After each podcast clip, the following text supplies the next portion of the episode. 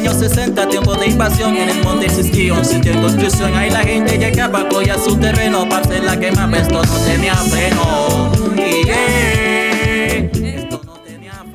Amigas y amigos, bienvenido al nuevo programa Paseando por Palo Quemado. Programa dedicado a la historia de nuestro barrio y sus personajes. Hoy en nuestra primera emisión hemos invitado a todo un personaje de nuestro barrio. José Hipólito Gutiérrez Manga, más conocido como El Hueso. Un personaje que en los velorios en aquellos tiempos era costumbre, eh, contaba chistes, ¿no? Junto a otros amigos de él, también contadores de chistes. Entonces, Hueso, bienvenido. Gracias, buenos días. Eh, yo soy el hueso más conocido eh, en el barrio por, por ese nombre, pero el nombre de pila mío es José Gutiérrez y hoy le doy gracias a, los organizadores de, de, esta emisora que vamos a, a tener nuestra historia viva de cómo se inició nuestro barrio. Ok, Hueso, la primera pregunta, ¿en qué año llegaron ustedes, eh, me refiero a tu familia, al barrio Palo Quemado? Nosotros llegamos al barrio Palo Quemado en junio de 1965. Ustedes vivían, me dijiste extra micrófono, que vivían cerca en el barrio. Sí, entre la frontera y la Virgencita. Mm. Ahí vivíamos en, en, la Virgencita, lo que hoy es la Virgencita, había un muro, como le decían antes, un mojón que, que hasta ahí llegaba, señalizaban que hasta ahí llegaba la, la esmeralda. La esmeralda, ya se conocía como tal. Y siendo tú niño, antes de que ustedes llegaran a Palo Quemado, Hueso, eh, tú de niño travieso te venías con personas mayores a un monte, que es lo que hoy en día vendría siendo qué barrio, Hueso. Bueno, nosotros, yo por ejemplo, cuando niño de 10, 10 o, 11 años me venía con una familia del barrio El Valle, que ellos eran apellidos Heilbrun, y a ellos les gustaba la cacería. Nos metíamos por atrás de, del colegio La Normal y salíamos lo que hoy es La Manga y, y subíamos por, por la vía de que hoy se conoce como el pollo para Fidel Castro, pero por ahí había una ladrillera famosa que se llamaba La Famaco. Se salía... El loco Bermúdez. Sí, se salía ahí al, a la ladrillera. Mm, ok. ¿Tú recuerdas, Hueso, eh, cuando llegaron al barrio, eh, qué vecinos estaban ahí, qué familias estaban? Bueno, cuando nosotros llegamos al barrio, había en La Esperanza, lo que hoy se conoce como La Esperanza, eh, unas tres casas, estaba una familia apellido Perea, y más adelante por donde el mono gallina, eh, los que conocen el barrio de siempre, estaba el mono gallina y una familia apellido Mesa, que era Edgardo Mesa.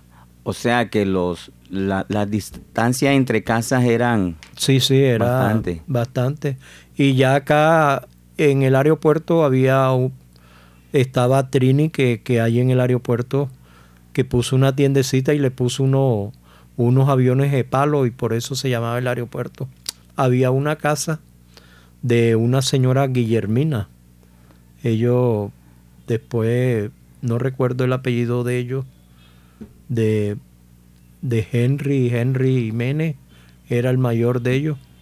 Y, después de ahí venía la casa de Sol y Sombra.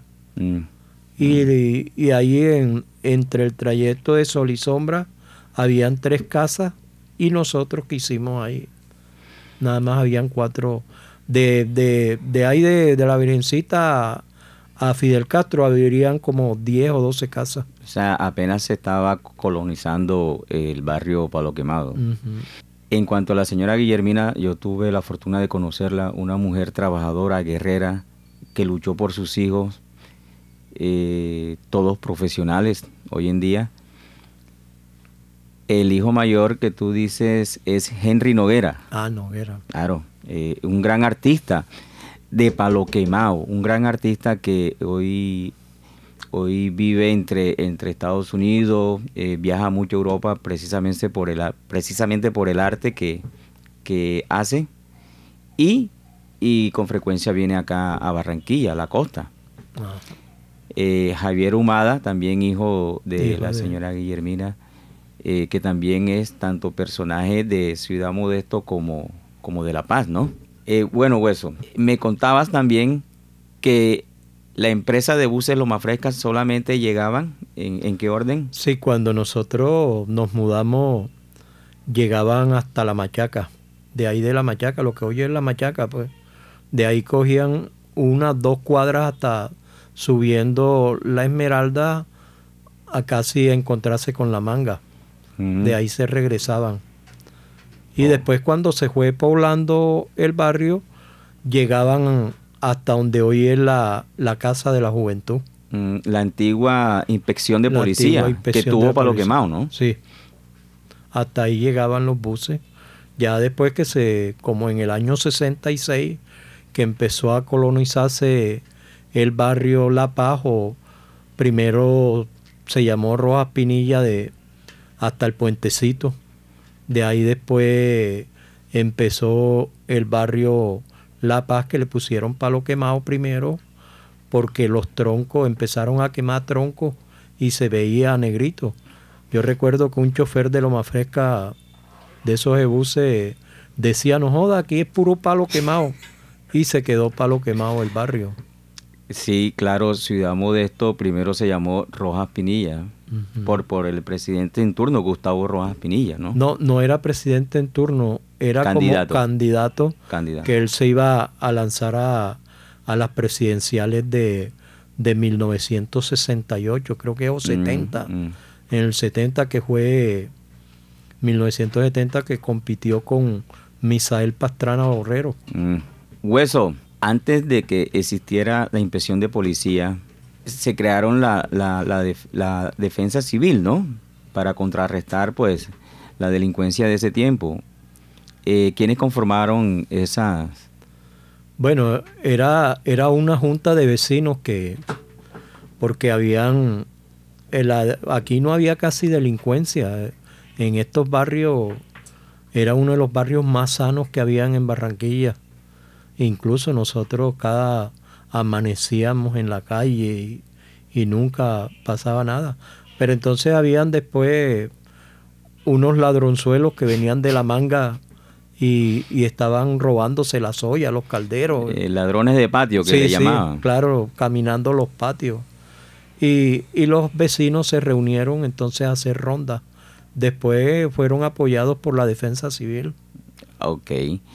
Eh, eh, un tío político mío formó parte de, de, ese grupo para contrarrestar a los ladrones, eh, Raúl, Villalba, junto con Carlos Morales, más conocido como Moralito, ¿no? Jaime Martínez, el Lauriano creo que perteneció primero también a... Lauriano Yoque. Ajá. Mm. Entonces sí, un poco de vecinos que se reunieron y para contrarrestar esto y después yo recuerdo que cuando el padre Tamayo vino a poner la primera piedra en lo que hoy es la inspección, ahí iba a ser la iglesia de estos tiempos por acá.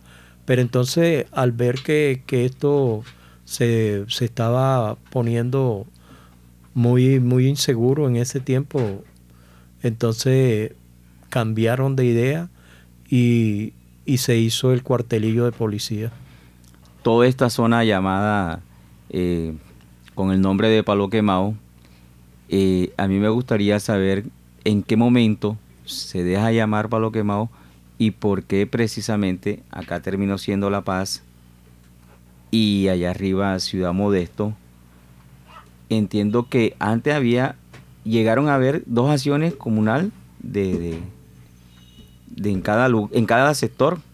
Sí, en cada sector empezaron a hacer acción comunal para el trabajo de que aquí no teníamos luz, no había agua. Sí, el desarrollo. el desarrollo del barrio, sí.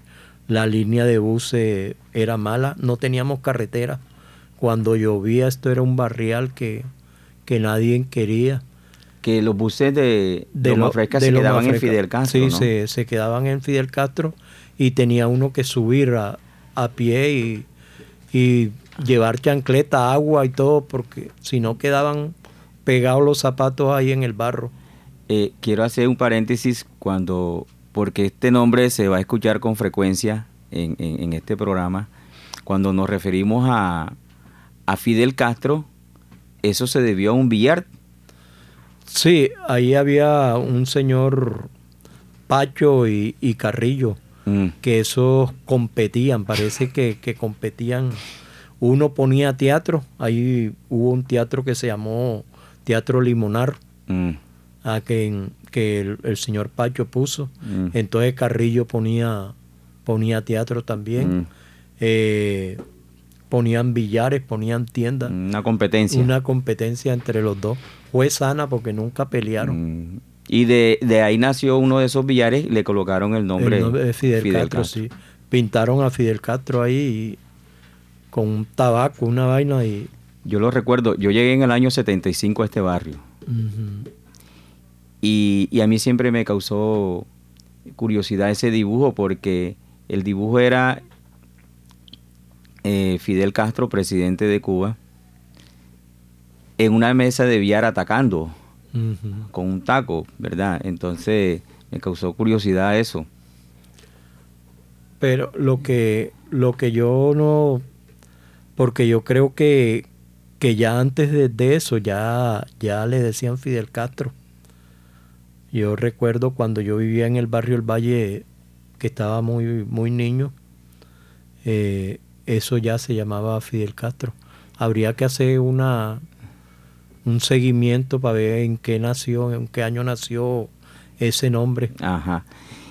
¿Qué dirección es exactamente? Es que quiero ubicar a la audiencia cuando hablamos de Fidel Castro. Bueno, Fidel nos acostumbramos a decirle eh, los nombres de antes, a, porque eh, esto también le está escuchando la, juventud y es bueno porque a qué lugar eh, en nomenclatura nos referimos. Sí, sí, creo que es la calle 65 con la 15 o la 64. Ah, ok. Sí, sí donde hoy con la carrera 15. Hoy en día hay un parquecito ahí. Sí.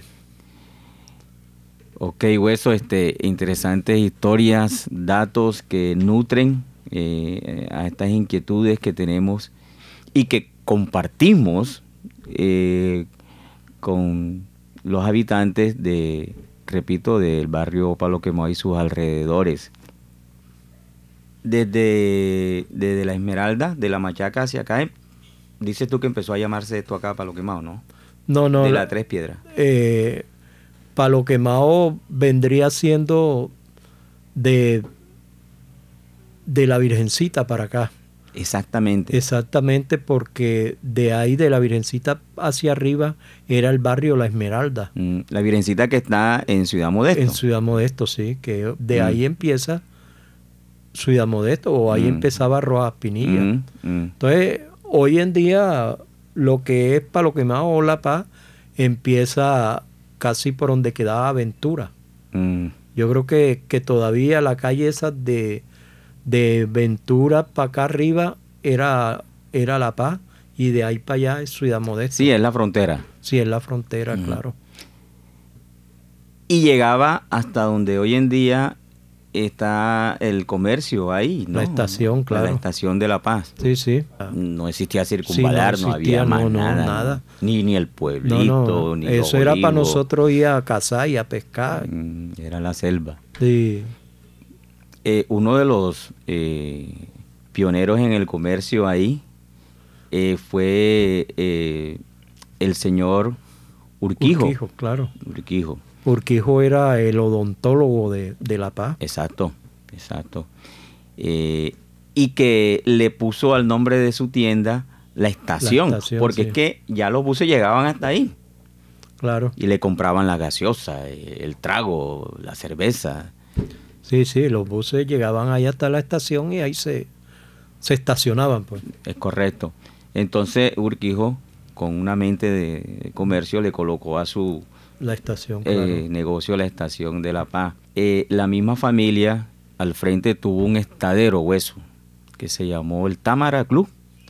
El Tamara Club, sí. Correcto. El Tamara Club creo que se inició como en el año 82. Mm. O sea, cuando ya el hueso no bebía. Afortunadamente. Y el teatro Hueso ¿Fue, fue simultáneo con, el negocio de la Estación de la Paz o fue mucho después? No, no, fue mucho después. El, eh, bueno, por ahí como en esos tiempos, en el 82, 83. Mm. Pero antes hubo unos intentos de, teatro en Ciudad Modesto, eh, por ahí donde se hacían verbenas, donde vivía la familia Ñaki Ñaki. Un, ah. era un personaje mm, que, que, paraba con un afro. Mm. Y es la hora y sigue con. Y sigue, bueno. Estilo del pibe Valdebarrama. Bueno, ahí también se hizo un, un teatro, un intento, un teatro. Y acá donde Chapafloja, que era enfrente donde Ventura, donde había un. Donde había un, un kiosco que él vendía. Ahí se puso un teatro, el Teatro Chapafloja. Antes del Teatro de la Paz. Sí, antes del Teatro de la Paz, claro.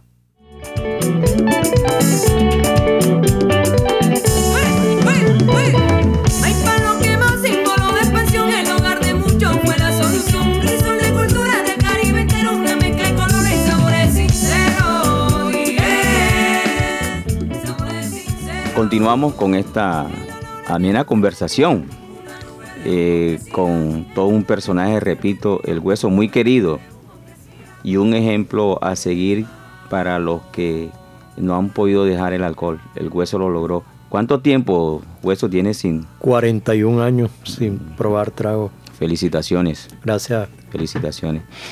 Hueso, entre tus vecinos, eh, tuviste eh, a la familia Torres. Háblanos algo de la familia Torres. Bueno, la familia Torres llegó en el año 66 al barrio o sea, o sea, un año después que usted estaba Sí, sí, ah, claro. Ok, son pioneros, ¿no? Sí, ellos son pioneros. Lo que pasa es que ellos primero se mudaron para la Esmeralda, pero la parte de arriba. Mm. Y, en la parte de, abajo donde vivía el señor Simón, primero tuvieron ellos y, y eso una inundación se los llevó. Señor Simón, que andaba en un burrito. Claro, entonces hoy eh, recuerdo mis vecinos de, 50 años, ya el señor Leandro y la Leandro Torres mm. y la señora María Bula, mm. que era, nosotros la decía, le decíamos la mona.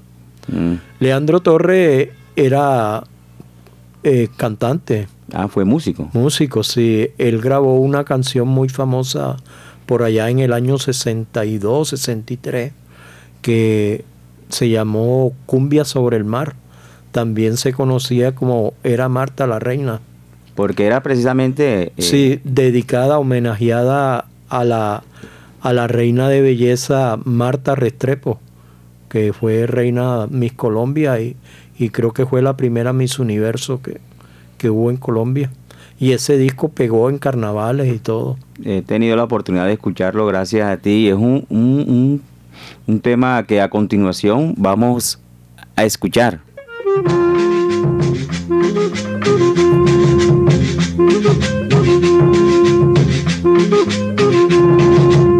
Una vez me quedé ahí dormido en la playa y allí yo soñé que del cielo bajaba un enjambre de estrellas y la luna plateada que a las olas del mar con su luz salpicaban. Por el mar divisé, divisé una cumbiamba que al sonar de tambores sobre el agua giraba. Las parejas estrellas con espermas llevaban carrusel de colores parecía la cumbiamba y de pronto surgió una reina esperada, era Marta la reina, que mi mente soñaba, a sus pies y la luna, las estrellas, las aguas, y un himno de fiesta, las palmeras cantaban, era Marta la reina, que mi mente soñaba, carrusel de colores, parecía la cumbiamba.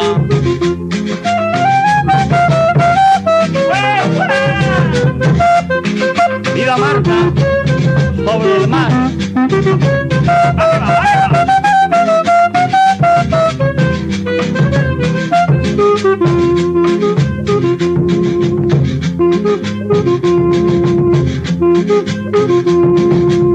Y de pronto surgió una reina esperada, era Marta la reina, que mi mente soñaba, a sus pies vi la luna, las estrellas, las aguas, y un himno de fiesta, las palmeras cantaban, era Marta la reina, que mi mente soñaba, carrusel de colores, parecía la cumbiamba, era Marta la reina, que mi mente soñaba, carrusel de colores, parecía la cumbiamba, era Marta la reina, que mi mente soñaba, carrusel de colores, parecía la cumbiamba, era Marta la reina, que mi mente soñaba, carrusel de colores. Bueno, acabamos de escuchar el buen tema, cumbia sobre el mar de nuestro vecino, eh, ya fallecido hace años, Leandro Torres. Eh, hueso que él tuvo varias hijas, varios hijos, pero una de las hijas fue reina, ¿no? Sí, Lourdes, la mayor de, hija del señor Leandro, fue la primera reina que tuvo el barrio. Palo quemado. Sí, a ver, antes, recuerden que antes para ser reina competían con varios barrios. Mm. Competían con, con, el bosque, la manga, eh, la ceiba y, ella fue la reina. ¿Y en qué año fue eso, Bueno, eso el año, no recuerdo así, pero como, como en los años 70, 72. Mm. Y, y, ahí en las verbenas se hacían al lado donde vivía el hueso. Al lado de la... Donde hoy en día... Entre, Sí, entre la Virgencita y la frontera. Ah, ok. Hoy hay un efecto ahí. Mm. Ahí se hicieron las verbenas eh, y en ese tiempo recuerdo que se trajo a la orquesta La Protesta y uno de los cantantes estrella que tenía, había un jovencito llamado el Joe Arroyo, que nos cantó en este barrio. Nada menos y nada más. Y una historia del barrio. Ah. De pronto muchos no sabían que, que el Joe llegó a cantar acá. Yo por lo menos me estoy enterando. Y, y, vino el del Gallo Giro también, lo trajeron esa vez. Sí. Eso, esos eh, amigas y amigos que nos están escuchando, el programa Paseando por la Paz. Eso es lo interesante y diría yo bonito de esta línea que va a ser siempre de este programa porque nos vamos a nutrir sobre la historia de nuestro barrio, eh, nuestro pasado y, nuestro presente, ¿no? Entonces, eh, es muy interesante todas estas historias que nos ha contado muy amablemente el hueso quiero agradecerte y que quiero abrir un paréntesis porque eh, casualmente ya el hueso eh, le habían grabado algo el, eh, nuestro amigo Humberto Van, holandés, ya había grabado al hueso. O sea que es un personaje que todos queremos entrevistarlo, ¿no? Y también quiero agradecer eh, precisamente eh, a Humberto Van por darme la oportunidad de varias conversaciones eh, y, la inquietud que tenemos en, en, común, Humberto Van y mi persona, pues me dio la oportunidad de esto, de lo que estamos haciendo ahora mismo, de seguir contando las historias. Y qué mejor que contar y saber la historia de sus propios protagonistas, ¿no? Como eres tú, Hueso. Bueno, gracias. Eh, siempre a sus órdenes para, para cualquier programa o, cualquier historia. Yo siempre estoy a la orden para mi, historia del barrio. Pues. Hay que ojalá se plasmara en un libro nuestra historia de estos barrios, cómo se iniciaron y cómo se desarrollaron. Claro, sería interesante en un libro y, bueno, aprovechando ahora la tecnología, estos programas van a quedar grabados eh, donde se les informarán dónde vamos a... Eh, pueden recurrir a ese lugar en la internet eh, para que lo escuchen cuando quieran escucharlo y, así nutrir pues la historia, ¿no? Precisamente del barrio. Bueno, sí, me parece una idea magnífica. Yo agradezco también a, al padre, a Humberto Van y, a todos los que han hecho posible que esta obra se lleve a cabo. Antes de terminar el programa, este, eh, un gran agradecimiento para nuestra amiga Laura en el máster de la emisora Pocaribe quien ha tenido la paciencia porque este es nuestro inicio eh, en la radio, se puede decir, ¿verdad? Eh, cosa que nos apasiona. Quien les habló se despide con mucha alegría, con mucho entusiasmo, Miguel Ángel Reales Palencia. Gracias por su sintonía. Casa de tablita, material de creación sin alcantarillo, sin pavimentación, sancocho exquisito, cocina de leña, lámpara de casa, alumbraban sus huellas. Yeah, alumbraban sus huellas.